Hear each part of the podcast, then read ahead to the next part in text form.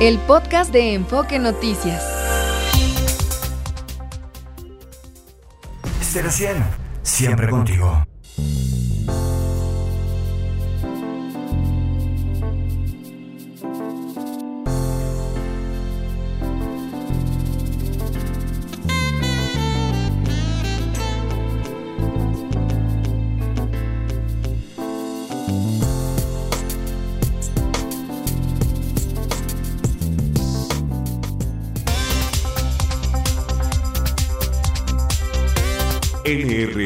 Comunicaciones presenta Enfoque Noticias con Mario González.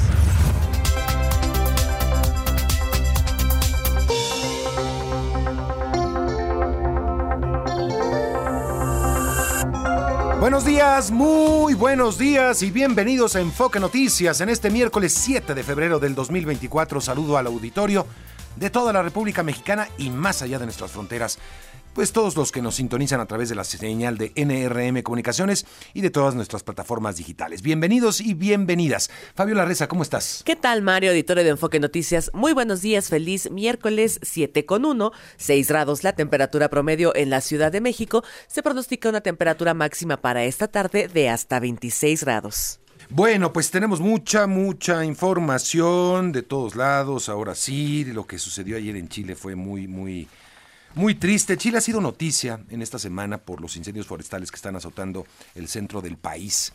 Eh, pero pues ayer eh, llamó mucho la atención, bueno, obviamente por la tragedia de la muerte del expresidente Sebastián Piñera, eh, un, hombre que ha gobernado, que gobernó Chile dos periodos, dos periodos este, no, escalonados, pero sí pues un hombre muy reconocido en la comunidad internacional, por supuesto también, es el primer, eh, digamos, presidente chileno de, de, derecha después de la dictadura de Augusto Pinochet, digamos, en la era democrática chilena. Un hombre muy respetado, este, incluso por sus opositores. Ya escuchaba yo también a, a Michelle Bachelet, quien fue presidenta de Chile también en dos periodos, además alta comisionada de los derechos humanos y este eh, referirse a Sebastián Piñera, enemigo político, pero este reconocía su talante democrático, su apego a las leyes. En fin, se murió este en un accidente en helicóptero. Él mismo piloteaba eh, en, afuera de Chile. Ayer lo comentábamos con algunos chilenos. Llamó mucho la atención que él mismo piloteara sus aeronaves. Bueno, en Chile no era algo extraño porque él era un piloto muy experimentado. Este, de hecho, me parece que tenía algunas, era un hombre empresario y tenía entre otras cosas algunas empresas de aeronaves, él piloteaba su helicóptero, era muy frecuente que lo hiciera y parece que por un asunto climático pues encontró la muerte. Iban cuatro, cuatro personas en el helicóptero, tres se salvaron menos él, este cayó en un lago y se fue a las profundidades del lago, tuvo que ser rescatado ya su cuerpo este, pues casi a 40 metros de profundidad aproximadamente, y pues la reacción del mundo, por supuesto, hay luto nacional, hay un, habrá un este pues una ceremonia de Estado, según el presidente Gabriel Boric, que informó que será despedido que con un funeral un funeral eh, pues con todos los eh, con todos los protocolos de estado decretó además tres días de luto nacional vamos a escuchar al presidente chileno este Gabriel Boric Gabriel Boric el presidente Piñera contribuyó desde su visión a construir grandes acuerdos por el bien de la patria. Fue un demócrata desde la primera hora y buscó genuinamente lo que él creía que era lo mejor para el país. Chile somos todos y debemos soñarlo, dibujarlo y construirlo entre todos, dijo Sebastián Piñera al asumir su segundo periodo presidencial el 11 de marzo de 2018. Un fuerte abrazo para su familia y sus seres queridos en estos difíciles momentos. Bueno, pues así fue. También la Cancillería mexicana de inmediato emitió un comunicado y todas las condolencias. Personalmente, la canciller Alicia Bárcena lo hizo. Ella vivió muchísimos años en Chile y obviamente pues conocía perfectamente bien a Sebastián Piñera. Bueno, hay muchas reacciones también de lo que está pasando en México, de la ruta que marca el presidente López Obrador con sus propuestas. Eh, pues, eh, y, también hubo una reunión eh, con el presidente, entre el presidente López Obrador y Elizabeth, Elizabeth Sherwood Randall. que es la asesora de Seguridad Nacional. Y el presidente había dicho que muy posiblemente él no participara de la reunión porque pues está siendo acusado, que cómo iba a participar si es acusado. Estaba obviamente siendo tal vez sarcástico, pero eh, pues la asesora eh, Elizabeth Sherwood Randall, la asesora de Estados Unidos en Seguridad Nacional, informó al presidente López Obrador que la investigación de la DEA sobre un presunto financiamiento del narcotráfico a su campaña presidencial, la primera en 2006, es un tema cerrado.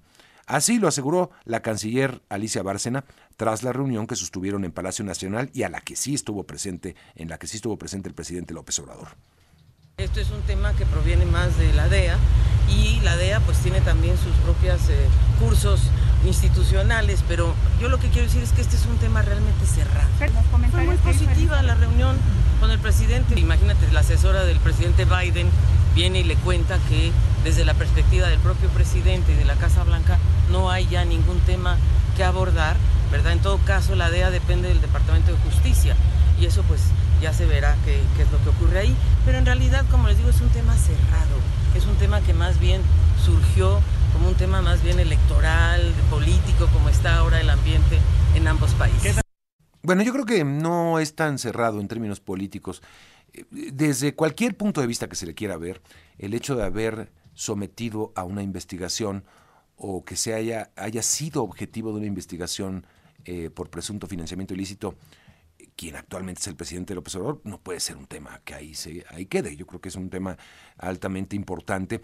Eh, pero bueno, eh, pues obviamente para el gobierno federal lo más importante es ya dejar el tema atrás y que no pase absolutamente nada. Alguien, obviamente, tuvo el interés de dar a conocer esa información en este preciso momento y no solamente por medio de un medio de comunicación, sino por varios articulistas que eh, dedicaron tiempo para para este asunto. Así que me parece pues que ahí está el tema y seguirá siendo un tema de interés periodístico y de interés social. Por segundo día consecutivo no hubo servicio de transporte público en Chilpancingo Guerrero por la inseguridad, pero además ayer se suspendieron las clases. La alcaldesa Norma Otilia Hernández de Morena dijo que la violencia en el municipio no es algo nuevo. En Iguala se canceló la Feria de la Bandera ante las amenazas de la familia michoacana, pues no que era un bachecito, eh, según el alcalde, recordará, de eh, ah, no, era el de, el de Tasco Guerrero, el de Tasco el que dijo que son bachecitos que estamos pasando, hombre, no pasa nada. Pues en todo el estado está pasando esto.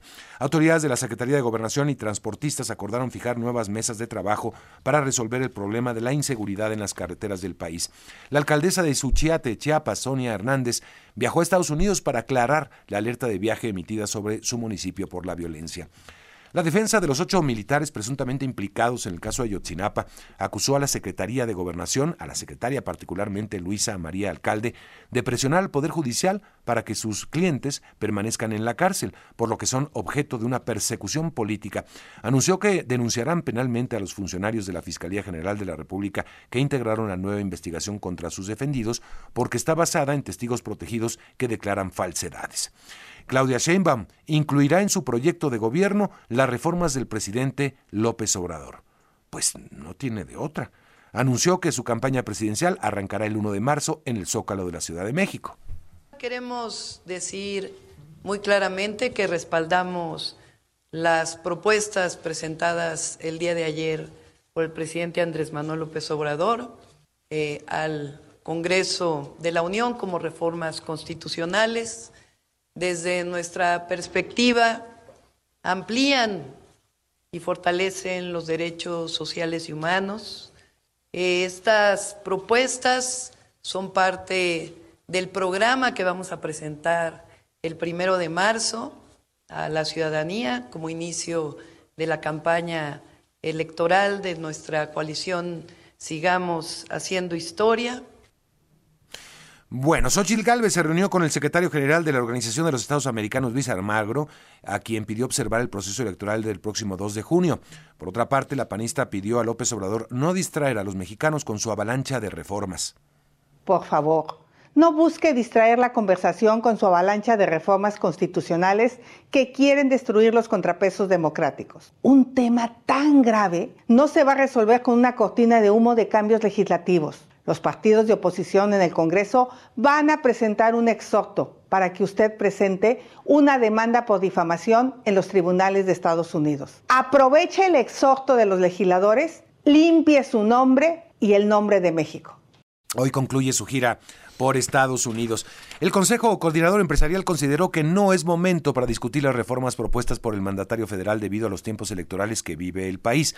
Por su parte, el presidente de la CONCAMIN, José Abugaber, dijo que es necesario evaluar el impacto de cada una de las iniciativas, pues no se ve fácil cambiar el andamiaje institucional del país. La Comisión de Debates de Línea aprobó el mecanismo para la selección de las preguntas de la ciudadanía que se harán eh, a los candidatos presidenciales en el primer debate del próximo de abril.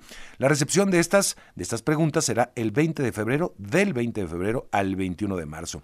La Suprema Corte ordenó a la Unidad de Inteligencia Financiera de Hacienda hacer públicos los contratos del software Pegasus, programa que fue utilizado en el sexenio pasado para espiar a periodistas, políticos y defensores de derechos humanos y que al parecer se sigue usando. Juan Manuel Gómez Robledo rindió protesta como juez de la Corte Internacional de Justicia. Es el quinto mexicano en llegar a este tribunal. María Teresa Mercado Pérez fue designada por la canciller Alicia Bárcena como subsecretaria de Relaciones Exteriores. El INEGI inició el levantamiento de los censos económicos 2024, ejercicio que permitirá saber cuántos establecimientos hay en México. Vamos a tener una conversación sobre este tema para que usted esté pendiente si le llegan a tocar la puerta para pedir información. Gobiernos de distintos países, incluido México, así como actores políticos, externaron sus condolencias al pueblo chileno y a la familia del exmandatario Sebastián Piñera por su trágico accidente. El presidente de Estados Unidos, Joe Biden, culpó a Donald Trump del posible fracaso del proyecto de ley en materia de migración bipartidista presentado en el Senado. Lo acusó de sacar provecho político de los inmigrantes antes que ayudar al país. Y la Cámara de Representantes estadounidense rechazó una resolución para destituir al secretario de Seguridad Nacional, Alejandro Mayorkas, por la crisis en la frontera con México. Un tribunal de apelaciones de Estados Unidos determinó que el expresidente Donald Trump puede ser juzgado por su relación con el asalto al Capitolio en 2021 al rechazar que tenga inmunidad presidencial. Y la Cámara de Diputados de Argentina rechazó varios artículos del proyecto de ley Omnibus promovido por el presidente Javier Milei que tendrá que ser analizado nuevamente en comisiones pese a, su aprobación en general la semana pasada. Y por cierto, Javier Milei llegó ayer a Israel, a Jerusalén, eh, manifestó todo el apoyo del pueblo argentino o de su gobierno hacia la causa israelí contra Hamas y además anunció que va a trasladar la, la, la mm, embajada de Argentina que está en Tel Aviv, la va a trasladar a Jerusalén como un gesto también de apoyo para el establecimiento del Estado de Israel en Jerusalén, lo cual es una pues afronta a todo el marco internacional. Es parte de la información más importante y vámonos con un adelanto de las finanzas. Martín Carmona, ¿cómo estás? Muy buenos días. Mario, ¿qué tal? Buenos días al auditorio. Adelantamos que el INEGI, el Banco de México y el INEGI nos dan a conocer que la confianza del consumidor en el mes de enero creció 0.3 puntos en su medición mensual. Este indicador se ubica en 47.1 puntos. Más adelante daremos los detalles. Hoy el precio del dólar sube un par de centavos hasta 17.05 en operaciones al mayoreo. Vez que inicien actividades los bancos, 17.50 el precio promedio del dólar al menudeo y el euro 18 pesos con 50 centavos. Mario, la información por ahora. Muchas gracias, Martín. Más adelante desarrollamos un avance de los deportes. Javier Trejo Garay, ¿cómo estás? Por supuesto que sí, Mario, ¿cómo estás? Buenos días, amigos de Enfoque Noticias. La actividad de los equipos mexicanos en la Liga de Campeones y Subcampeones de CONCACAF. ¿Cómo le fue a la América? Pues le fue mal, por cierto, acabó perdiendo Nicaragua ante el Real Esteli. Hay que destacar esto, también la goleada de Monterrey sobre el Comunicaciones, aunque hubo un eh, hubo bronca previa al partido entre aficionados. Eh, hoy también entra en acción tanto Tigres, eh, Chivas y el conjunto de Toluca, platicaremos de ello. Fútbol americano profesional de la NFL, ya estamos más cerca del Super Bowl 58. Las apuestas se han movido ligeramente, ya está más parejo, 1.5 puntos favorito el equipo de San Francisco todavía sobre los jefes de Kansas City, que dicho sea de paso es el actual campeón, y se consiguió otra plaza olímpica para estos Juegos de París 2024 con Agundes y Orozco. Esto fue en clavados plataforma 10 metros. Esto y más, Mario, si me lo permites, lo comentamos un poco más adelante aquí en Enfoque Noticias. Oye, ¿quién iba a pensar que la América? Ayer que decíamos, ¿quién conocía ese equipo nicaragüense? Sí, sí, sí, sí. No, lo conocíamos, pero ahora el América no se le va a olvidar. No, pues no. Fue partido de ida apenas, la vuelta será la próxima semana y suponemos que el América le va a dar la vuelta. De cualquier manera, perder dos por uno contra un equipo que no es profesional, allá en Nicaragua, sí es de llamar la atención. No, bueno, aparte ese equipo pues ya cumplió con uno de los objetivos, bueno, con uno de los logros más importantes de toda su historia, yo creo. Sí, por supuesto, ganarle al campeón mexicano, me parece que tiene un enorme mérito para ellos, ¿eh? sin duda. Gracias, Javier. Buen día. Buenos días. Y vamos con las primeras planas, Fabiola Reza. El Universal, si pasa reforma a pensiones, solo beneficiará a 9 millones. Milenio Sheinbaum hace suyas reformas de AMLO y prevé debate nacional. La razón, candidatas y sus partidos van al choque por las reformas de AMLO. El Heraldo adopta Sheinbaum reformas del presidente. Excelsior, la 4T se coordina para obtener más escaños. Reformas se atrincheran ante reformas, dice oposición, que son inviables y una trampa electoral. El economista PRIPAN y PRD solo apoyarán reformas salarial y de pensiones. La jornada, tema electoral, narcoacusación contra AMLO. El financiero crece empleo en enero, pero se desacelera. El país España, Bruselas cede en la agenda verde para aplacar a los agricultores. Y el Mercurio de Chile. Fallece Sebastián Piñera, el presidente que sostuvo la continuidad democrática y enfrentó la pandemia. Son las portadas de este miércoles, Mario. Bueno, y muchas reacciones también. En la prensa levanta las declaraciones de Claudia Sheinbaum eh, sobre las reformas propuestas por el presidente Andrés Manuel López Obrador. Muchos han considerado, una gran cantidad de analistas, que el presidente pues establece una ruta eh, para la próxima administración y también pues pone una, no quisiera decir una camisa de fuerza a la candidata Claudia Sheinbaum, todavía aspirante, todavía precandidata, a partir del primero de marzo ya, eh, no, ya candidata, pero todavía no en campaña, mejor dicho. Eh, pues pone una camisa de fuerza donde no le da más margen de maniobra que esas propuestas que están planteando una redefinición del Estado mexicano en muchos sentidos, así hay que verlo también. Vamos a escuchar lo que dice Claudia Sheinbaum, porque me llama mucho eh, la atención el tono en el que habla Claudia Sheinbaum. Me parece que muy poco entusiasmo, muy apegada al libreto, muy apegada a decir, pues sí, es lo que toca hacer y este pues ya hubiera llamado la atención, lo que sí hubiera llamado la atención es que, pues, eh, que, que diga, no, nosotros no estamos de acuerdo con eso, yo tengo mi propio proyecto, lo estoy construyendo y lo voy a dar a conocer en su momento. Eso no iba a pasar, eso lo sabemos. Y era imposible que eso suceda. Hubiera sido eh, para muchos lo deseable. Vamos a escucharla porque el tono habla mucho de lo que fue ese momento de reconocer que, pues sí, es la línea que tendrá que seguirse. Queremos decir muy claramente que respaldamos las propuestas presentadas el día de ayer por el presidente Andrés Manuel López Obrador eh, al Congreso de la Unión como reformas constitucionales desde nuestra perspectiva, amplían y fortalecen los derechos sociales y humanos. Estas propuestas son parte del programa que vamos a presentar el primero de marzo a la ciudadanía como inicio de la campaña electoral de nuestra coalición Sigamos Haciendo Historia. Bueno, y todos los diarios prácticamente retoman esto, este, bueno, la reacción de Claudia Sheinbaum, este, hacer suyas las reformas de Andrés Manuel López Obrador. El milenio, Sheinbaum hace suyas las reformas de Andrés Manuel López Obrador y prevé debate nacional. El economista PRI, PAN y PRD solo apoyarán reformas salariales y de pensiones. Candidatas y sus partidos van al choque por las reformas de AMLO, dice la razón. Heraldo adopta Sheinbaum reformas de Andrés Manuel López Obrador. El financiero Sheinbaum hace suyas, igualito que las 20 reformas de Andrés Manuel López Obrador.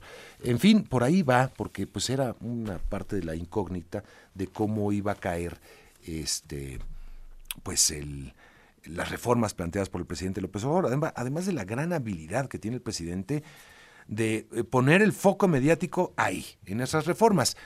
Eh, podríamos decir, bueno, eh, es una intención del presidente, una estrategia para que todos estemos hablando de ellas, así que mejor vamos a hacerlas a un lado. Es imposible, porque está replanteando el presidente, lo que está planteando, le digo, es la reforma de, pues, del Estado mexicano, por completo, ¿no?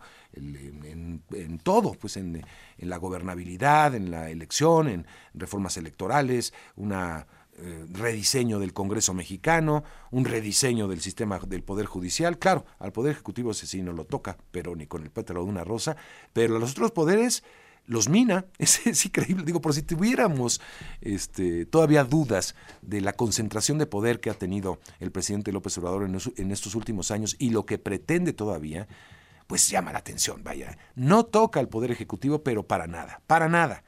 Lo que sí hace es tocar al Poder Legislativo eh, con menos curules, haciendo una reforma para la pérdida de plurinominales, plurinominales, perdóneme, rompiendo pues la equidad que se ha ganado en los últimos años y al mismo tiempo facilitando que un eh, partido mayoritario tenga más curules, como era en el pasado. Es exactamente volver al pasado en este sentido. Y por otra parte, también minar, golpear al Poder Judicial de la Federación con muchas reformas. Esas son las dos propuestas en materia, digamos, de estructura del Estado mexicano, tocar al Poder Ejecutivo, digo, al Poder Legislativo y al Poder Judicial, y el Ejecutivo ni siquiera tocarlo. Yo en muchos aspectos veo grandes similitudes. Cuando se habla ¿no? de, del neoliberalismo, es que son las de, estamos echando atrás el neoliberalismo. A ver, ¿dónde empieza para ellos el neoliberalismo? ¿En dónde se marca, digamos, el inicio del neoliberalismo en su punto de vista? ¿Serán las leyes que empezó a aplicar o, promover eh, Miguel de la Madrid hace allá en los ochentas? ¿O un poco después con Ernesto Cedillo? Muchos lo marcan por ahí. ¿Antes incluso? o, dónde empieza? Porque si volvemos a las políticas de antes de esa etapa, que eran las de Echeverría o las de José López Portillo, ¿es ahí a donde se quiere aterrizar? ¿Se quiere volver a, esa, a ese estado eh, grande, a ese estado donde tenía empresas estatales productivas, sí, pero que nos provocaron un gigantesco problema económico? No lo podemos olvidar. Se gastó hasta lo que no se tenía en cuestiones de petróleo, por ejemplo. Y eso que había petróleo. En aquel entonces sí se producía. En aquel entonces sí se vendía a Estados Unidos. En aquel entonces teníamos eh, excesos petroleros, excedentes petroleros, pero se gastó hasta más. Y nos endeudaron hasta más. No podemos eh, olvidar esas crisis económicas, no del neoliberalismo, de antes del neoliberalismo. Y lo que parece es que queremos volver allá. Inevitablemente en materia económica y política, las dos cosas que van de la mano, por cierto. Entonces, me parece que hay que poner mucho cuidado en lo que se está planteando me parece también que ese pensamiento del presidente López Obrador está anclado en ese momento de la historia mexicana.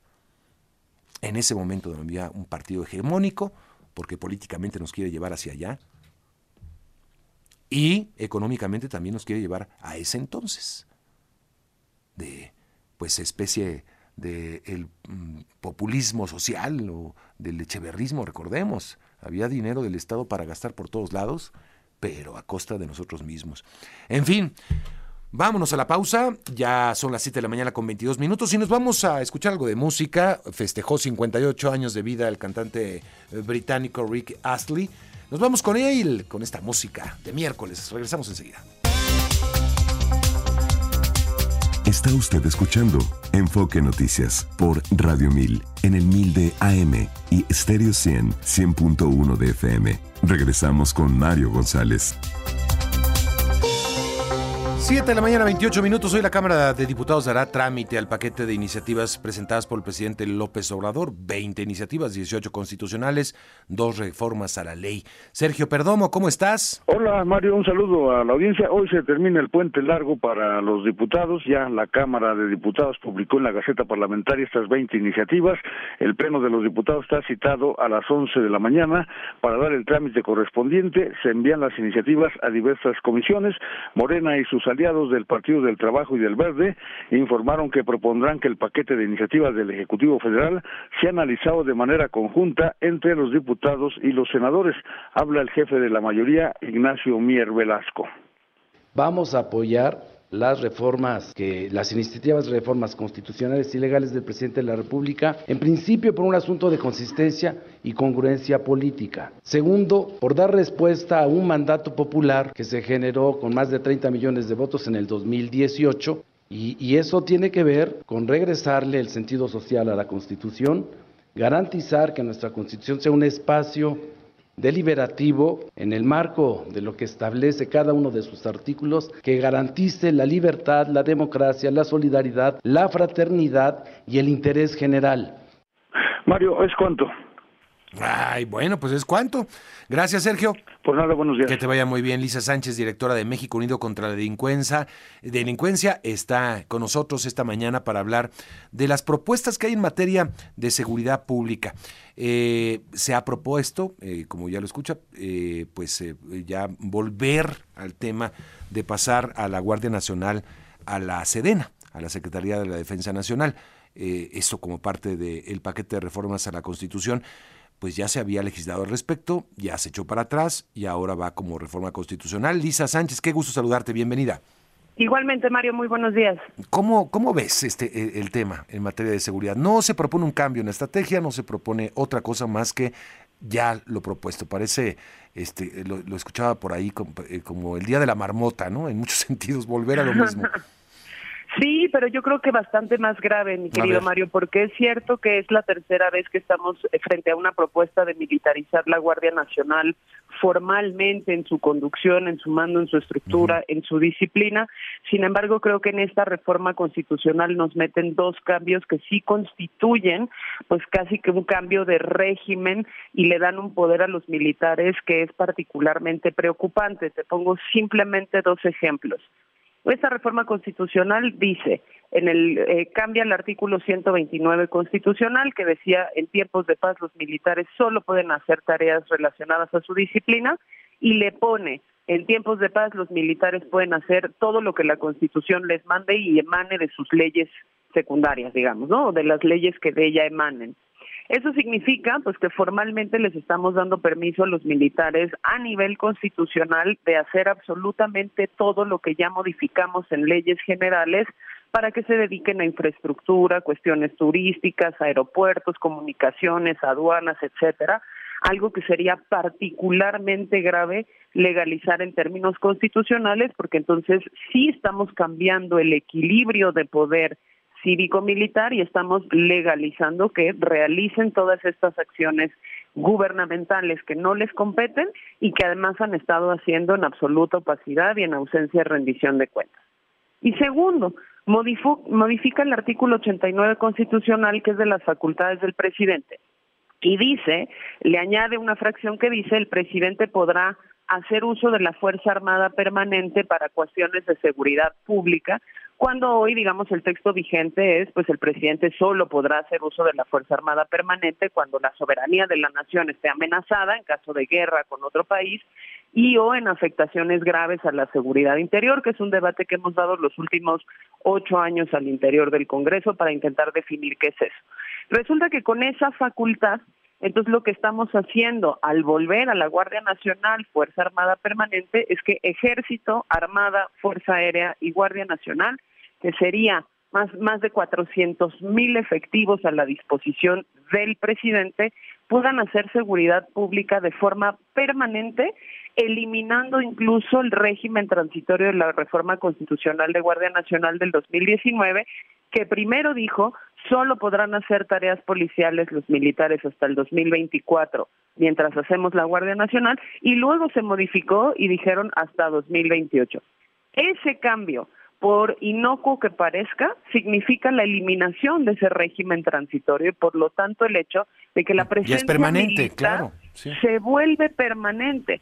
Y eso sí me parece que es un cambio de régimen antidemocrático. ¿no? En el cual, pues el presidente concentra un montón de poder, pero además la Sedena en particular concentra una cantidad ingente de efectivos, de recursos, y los dos, tanto la Sedena como la CEMAR, oficialmente, constitucionalmente, van a poder hacer todas las funciones civiles de gobierno que se les ocurra con sus presupuestos sin que medie ningún mecanismo de control.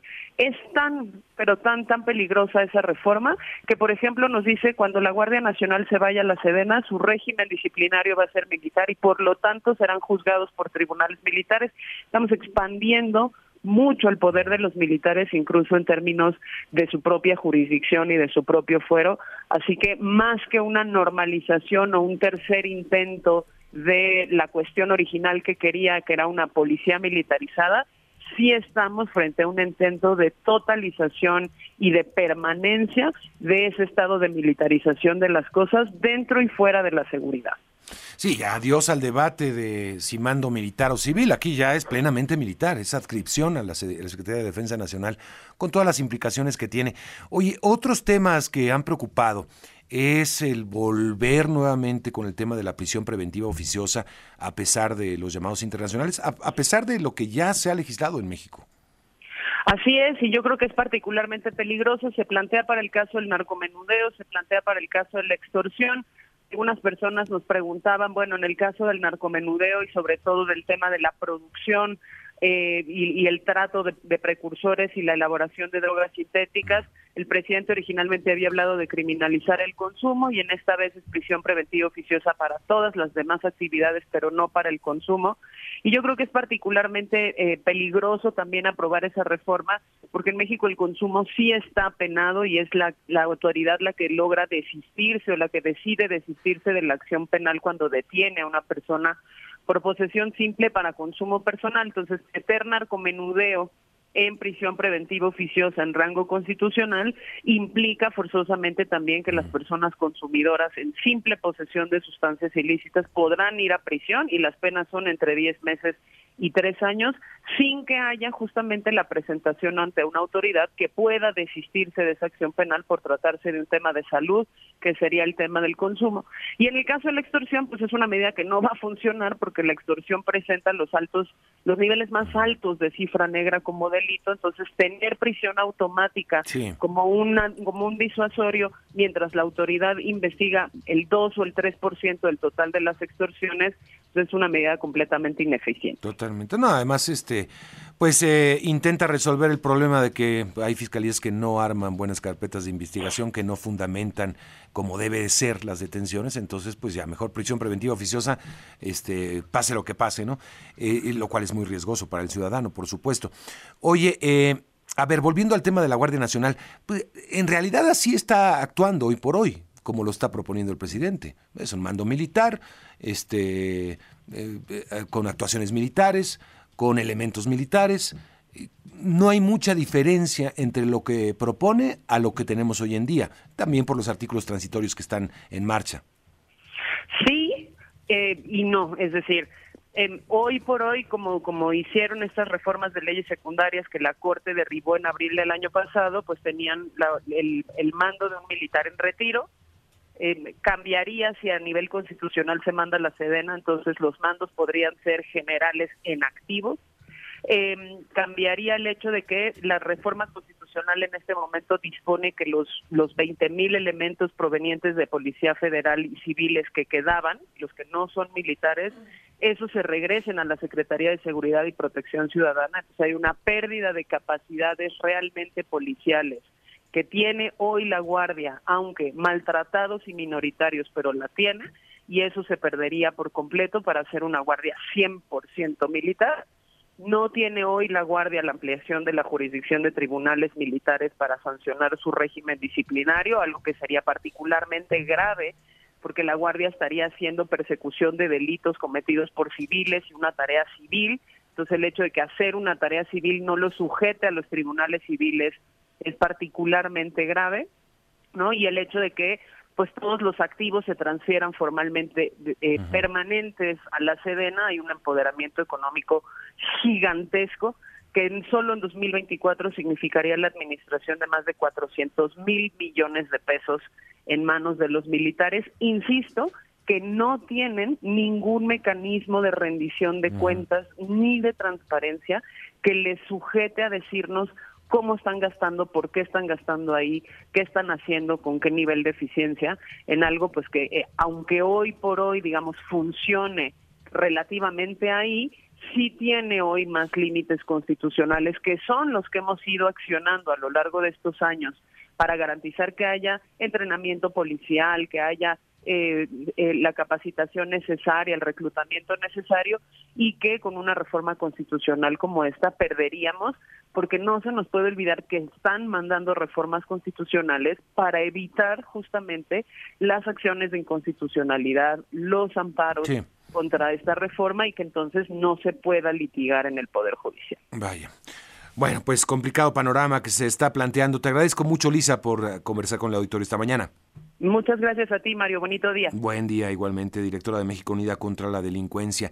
Pues sí, da la impresión, es que muchos ha dicho, es que es volver al pasado, ese, y, pero, pero ¿por qué, no? O sea, parece ya un dicho muy, muy, este, muy frecuente, a veces, pues, no, eh, sin fundamentarse. Pero efectivamente, cuando uno ve esto, es volver unos cuantas décadas para atrás, en muchos sentidos, ¿no? Con esa concentración del poder presidencial, acabar, acabar con el eh, balance en las cámaras, suprimiendo candidaturas plurinominales, entonces le da más fuerza al partido mayoritario si estas leyes hubieran sido vigentes en 2018 cuando ganó Morena, hubieran obtenido, si no existían plurinominales, por ejemplo, hubieran obtenido fácilmente y tranquilamente mayoría absoluta en ambas cámaras, en las senadores y diputados. Gracias a los plurinominales, pues se dio un balance que hoy tenemos, ¿no? Y creo que los balances son lo más importante que puede tener una democracia, los pesos y contrapesos. Pero con esta propuesta, no a las minorías, se está diciendo no a las minorías, volver al pasado, que tanto nos costó ir construyendo en cada reforma, con cada presión eh, socialmente, un balance en las cámaras. Antes teníamos un prismo que iba por carro completo. Bueno, se pretende hacer exactamente lo mismo. Y ahora también con un poder presidencial arropado por Fuerzas Armadas todopoderosas que no tienen contrapesos tampoco, ¿no? Y ahora tienen, tendrían en sus manos, la tienen hoy por la Guardia Nacional, pero ya constitucionalmente adscrita a la Secretaría de Defensa Nacional, con otros elementos que se han propuesto y que sí da la impresión, bueno, esto es el echeverrismo, algo, algo muy similar. En fin, vámonos a la pausa, regresamos, todavía tenemos mucho más análisis, por supuesto, de lo que se ha dicho eh, en respecto a las reformas, que dijo la, ya hablábamos un poquito de Claudia Sheinbaum. Regresamos con un poquito más este, y también las finanzas. Volvemos. Las finanzas con Martín Carmona. Hola Martín, ¿cómo estás?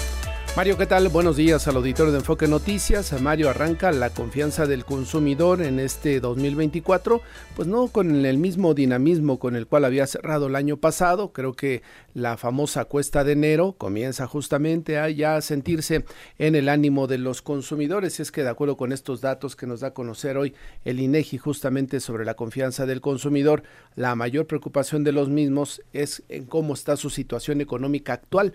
Ahí es donde se registra un ligero de descenso cuando le preguntan cuál es la situación económica del país hoy en día comparada con la que se tenían hace 12 meses.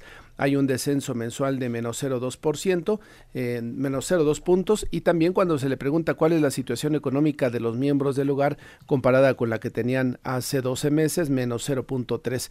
El indicador entonces en el mes de enero eh, crece apenas 0.3%, 0.3 puntos, perdón, 0.3 puntos y el indicador para enero nos marca 47.1 puntos. Así es que, pues eh, tradicional, ¿no? Que en el arranque del año, cuando está la confianza del consumidor no necesariamente pues en sus mejores momentos pues, se debe a esta cuesta de enero porque ya tienes que pagar pues todo lo que te consumiste en las fiestas de diciembre. Sí, no estás ni siquiera viendo cómo vienen los próximos meses, estás viendo cómo viene ahorita la cuenta y cómo la sacas, cómo la sacas adelante, ¿no? Lo demás ya vendrá, pues, sí, está complicadísimo. Oye, es que es que sí ha habido un incremento de precios este Claro, cuando cuando estamos hablando, por ejemplo, de que crece no sé, un punto la inflación mes contra mes, Claro, es que uno está pensando en el precio del mes pasado frente a este, ¿no? Pero no estás contando, o sea, a, veces te olvida, por ejemplo, ir a comprar un pan, ¿no? De este, con azúcar, que es, tiene impuesto IEPS además. Este, te cuesta un peso más, de acuerdo. Este, pero ya no es ese peso de mes contra mes, es todos los pesos que aumentaron en los últimos meses. Entonces es un incremento, ya si lo ves así, es bastante considerable. Pues, Exactamente. Es lo que estamos viendo ahorita cuando sales a comprar cualquier cosa, no sé si te ha pasado, Martín, hacer la compra de... Y, de repente nada más te subes al carrito con las frutas y verduras y ya tienes ahí unos cuantos miles de pesos, ¿eh? Sí, ya no son supers de 200 o de 300, ¿no? Si, si, los integrantes de la familia son más de cuatro, ya cada, caída, cada ida al súper te cuesta pues arriba de mil pesos, sin duda. Si es la despensa grande, ¿no? Quizá en la tres semanas vas y compras cosas pequeñas. Pero, por ejemplo, le preguntan también a los encuestados del INEGI cuál es la posibilidad en el momento actual de comprar eh, pues muebles, televisores, lavadoras menos 0.4 puntos. ¿eh? O sea, la mayoría dice mejor nos vamos en otro momento, la hace pensamos. mucho que no se registraba una cifra así negativa, ¿no? Exactamente porque veníamos con un cierre de año dinámico, ¿no? Es cuando la gente tiene dinero, estás muy optimista, voy a aprovechar para cambiar la lavadora o voy a comprar tal o cual cosa, pero ya en enero los indicadores nos marcan justamente una contención de las decisiones de compra a la espera de ver cómo vienen las cosas en este año, que como lo hemos comentado, vamos a crecer ligeramente arriba del 2%, son las proyecciones iniciales, quizá y ojalá suceda como el año pasado, ¿no? Que al arranque del año del 2023 se estimaba un crecimiento del 2% y cerramos arriba del 3%. Creo que esa fue buena noticia. En este año electoral, pues las cosas podrían no estar del todo bien, Mario. Vaya, sí, y este, pues aquellas que, aquellos gastos que requieren eh, o que implican intereses, ay, ya los vas aplazando cada vez más, ¿no? También porque los intereses están altísimos, Martín. Y, porque generalmente ese tipo de cuestiones se hace, pues eh, se aprovechan meses sin intereses y todo eso.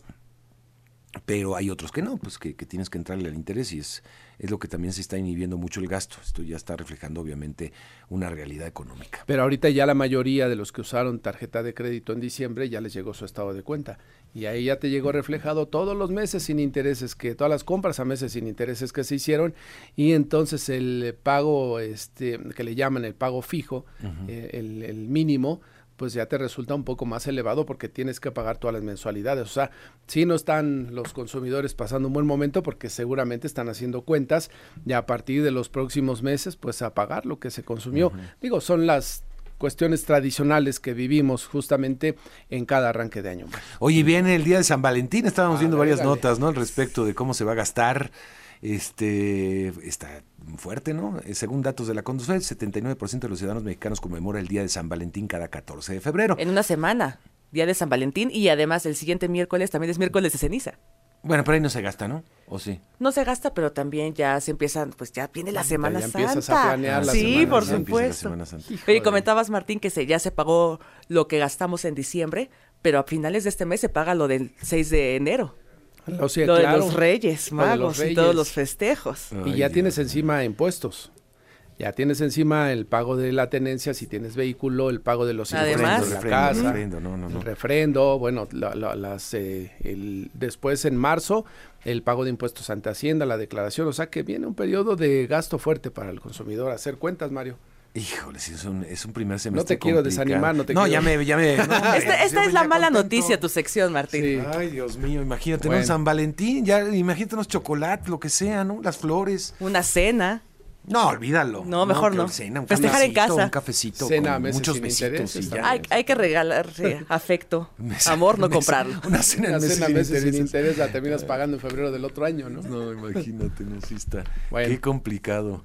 Este, bueno, pues gracias Martín. Buenos días, Oye, por cierto, perdón, más adelante vamos a conversar de los censos económicos que Sí. ya comenzaron. Creo que es importante participar si nos llegan a tocar la puerta, ¿no? Creo que sí, Mario. Son hasta 25 mil localidades que van a ser visitadas por los eh, eh, encuestadores del INEGI. Hay que contestar, eso es muy importante porque el censo económico cada 10 años nos deja muy buena información, sobre todo para la toma de decisiones del gobierno. Digo, espero que los gobiernos tomen en cuenta esos datos. Bien. Gracias, Martín. Buenos días. Que tengas muy buenos días. 750. Los deportes con Javier Trejo Garay. Hola, Javier, ¿cómo estás? ¿Qué tal Mario? ¿Cómo te va amigos de Enfoque Noticias? Buenos días, qué gusto saludarles. Bueno, pues en la actividad del fútbol mexicano que tiene que ver con equipos mexicanos que participan en el torneo de campeones y subcampeones de CONCACAF, ya comentábamos un poco más temprano en avance Mario la derrota que sufre el América ante el Real Esteli, de quien no hablamos, no habíamos escuchado hablar. No hay fútbol profesional en Nicaragua, no hay una liga profesional, es semiprofesional el fútbol que se practica en esta nación centroamericana. Y con todo y todo, este Real Esteli acabó pegándole al campeón del fútbol mexicano dos goles por uno. Exhibido el equipo mexicano. Vale la pena comentar también que este América cuenta con varios jugadores que, que, te dan para pensar que puede rotar a varios de ellos. Eh, André Jardiné, el actual técnico del conjunto americanista, actuó con siete titulares el América y ni así le alcanzó, por cierto, para poder sacar un resultado positivo. Dos por uno pierde. Y claro, esto fue apenas la ida, entendiendo que cuando se dispute la vuelta, eh, será la próxima semana, podría entonces el eh, conjunto mexicano darle la vuelta también a este, a este resultado adverso. Pero de cualquier manera, perder dos por uno no es bueno, más cuando estás enfrentando a un rival cuya nómina no se compara, por supuesto, a la que tiene las Águilas del la América. También en un partido que se jugó el día de ayer en la capital guatemalteca, el Comunicaciones acabó ganándole a, perdón, acabó perdiendo contra Monterrey cuatro goles por uno. Lo que ocurrió antes Sí, fue francamente vergonzoso en las inmediaciones del estadio. Hubo golpes de aficionados de los Rayados del Monterrey con aficionados del de, eh, equipo de comunicaciones. Hubo varios heridos, eh, algunos detenidos. Eh, no se reportan heridas graves. Sí, sí, sí, lamentable, Mario. Sí, no, lamentable que pase este tipo de cosas. Bueno, pasó el día ayer, em, justamente previo a este partido, y acabó ganando el conjunto de México, como lo decíamos, cuatro goles por uno al Comunicaciones de Guatemala. También hoy hay actividad, eh, Mario, de tres equipos mexicanos más. El caso, por ejemplo, de el Toluca que va contra el Herediano de Costa Rica. Otros dos equipos mexicanos que van contra conjuntos eh, canadienses, como el Forge, que será el rival del eh, Archiva Rayadas del Guadalajara. Mientras que el Whitecaps de Vancouver será el rival y anfitrión, por cierto, de los Tigres del Universitario de Nuevo León. Por cierto, ya que hablamos del fútbol, recuerde el fútbol usted lo puede seguir en la aplicación de caliente.mx. Si no la tiene, le invito a que la baje, porque al bajarla recibe mil pesos para esa primera apuesta y ahí puede seguir paso a paso el desarrollo de los deportes que más le interesen, incluido, por ejemplo, el fútbol americano profesional. Eh, la próxima semana hay Champions, también puede, por supuesto, usted seguirlo en caliente.mx. Más acción, más diversión. Mario, comentarte, hablando de el eh, fútbol americano profesional de la NFL. Ayer hubo también eh, pues un encuentro con algunos jugadores, con algunos entre, los dos entrenadores, por supuesto, de ambos equipos. Eh, salió ya a colación porque Travis Kelsey es aficionado del América. ¿Por qué? Porque hace tantos como cinco años jugó el equipo de los jefes de Kansas City contra el equipo de los cargadores de Los Ángeles en la Ciudad de México jugaron aquel partido en el Estadio Azteca, eh, fue en el noviembre del 2019, y en aquella oportunidad, Mario, el equipo eh, de Kansas City, bueno, ganó ese, ganó ese encuentro, pero más allá de todo esto, Mario, dice Travis Kelsey que fue ahí donde conoció al América. Le gustó el uniforme, le gustó los colores del América, y sabía que el Estadio Azteca era la casa del América, así que lo adoptó rápidamente. ¿Por qué no? Este es mi equipo. Este es mi equipo de la Liga MX, dijo, y ahí está, entonces, como otro aficionado Yo más. no sabía que le iba, que le decía... Sí, que le va al América. ¿Y Taylor Swift Nadie es también perfecto. irá o le irá al Cruz Azul Taylor Yo creo Swift? que sí, yo creo que, bueno, no sé. ¿No crees? ¿Por qué? No, si le va al Cruz Azul, entonces les tengo malas noticias. Bueno. Les tengo malas noticias si le va al A Cruz lo Azul. mejor la vemos aquí en un partido en el Estadio Azul. Eso estaría bueno, ¿no? Por cierto, ¿cómo se ha hablado tanto de esta, de esta eh, relación entre Kelsey y Swift? Que si es arreglada o no. Que si es arreglada esta relación. Yo creo que muy difícilmente podrías pagarle a, a Taylor Swift Sí, no, hombre, para que locura, se prestara a no, este, no, no, nada a este sainete, ¿no? Digo, si es que fuera un sainete, no lo creo, en fin. No, yo tampoco. Parece una buena relación. Amor genuino. Exactamente. Se ve en cada jugada. Démosle una oportunidad al amor. de Estoy ella, totalmente de acuerdo contigo. ¿Verdad? Fabiola, ¿está coincides? Sí, Es coincido. amor, Yo amor, también creo. Sí, Yo por sí creo. Es y él se esforzó bueno. mucho. Él se esforzó mucho por llegar a Taylor Swift. Sí, sí, sí, sí, sí, me parece que es, amor del bueno. Eh, vamos a ver, eh, hay versiones que incluso hablan ya de, de un compromiso ya más serio entre ambos, pero bueno, eso ya no compete a este, a este espacio. Bueno, le cuento, por cierto, hablando de otros... eh, el anillo, pero no el del Super Bowl. Porque se cuesta mucho, ¿no? Sí, no, bueno, sí, eh, ya tiene dos. Travis Kelsey va por el tercero. ya tiene. Va por el tercero, sí, sí, sí, Sí. porque además fue también campeón.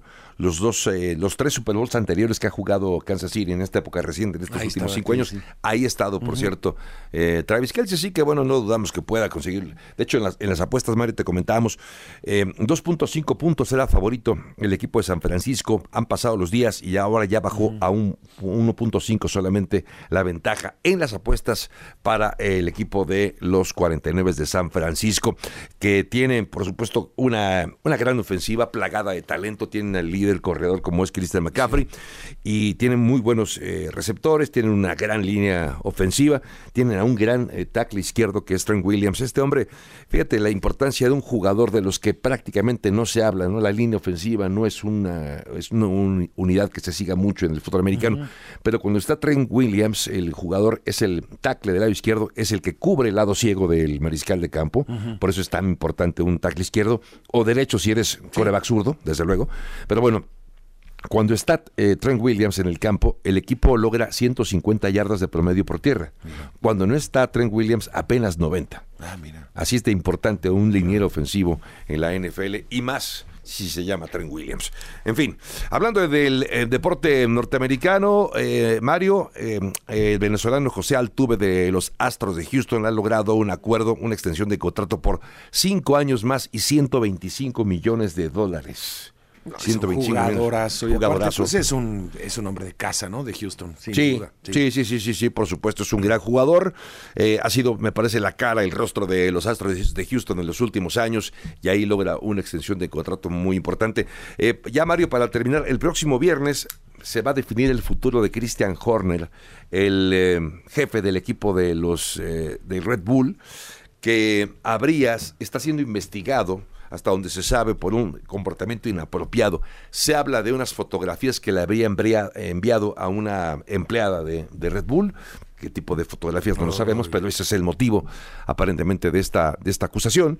Y vamos a ver en qué termina. Eh, el viernes podría definirse el futuro de Christian Horner, si, si hay versiones de que lo ubican incluso ya fuera del equipo de, Red Bull. Esto cambiaría mucho las cosas al interior, porque se supone, se presume o se sabe que hay una, una especie de acuerdo entre Adrian Newey, que es el diseñador de los autos de Red Bull, que es el diseñador, yo te diría, como el rey Midas del automovilismo. Si se va Christian Horner, se pondría en duda la continuidad. de Adrian Newey también con el equipo. Así que sí es bueno, qué complicado. Oye, nada más para complementar, estaba viendo algunas cifras de Transfer Market. 104 millones de dólares que valdría el América, el campeón del fútbol mexicano, frente a 3 millones de dólares que valdría el campeón de Nicaragua, que es el, Real Estelí. 3 millones contra 104. Contra 104. 30 veces más. 30 veces más. Ahí nomás. Qué osote, ¿no? Qué oso del América, la verdad. No, sí, Qué sí, indigno equipo. bueno, ah, se van a sacar la espina, obviamente. Sí, sí, sí, claro. Para América es un tropieza y cualquiera, la verdad. No, no, no creo que. Y, eh, pero para el otro equipo, pues es el máximo logro tal vez que han tenido. ¿no? sí, claro. Sí, sí, sí, sin duda. Con mucho respeto, pero sí, me parece que sí, claro, para ellos así es. Bueno. Muy bien, gracias Javier. Eh, son las 8 en punto, nos vamos a la pausa, regresamos con el resumen y tenemos mucha más información con el comentario de José Luis Valdés Ugalde en un momentito. El podcast de Enfoque Noticias.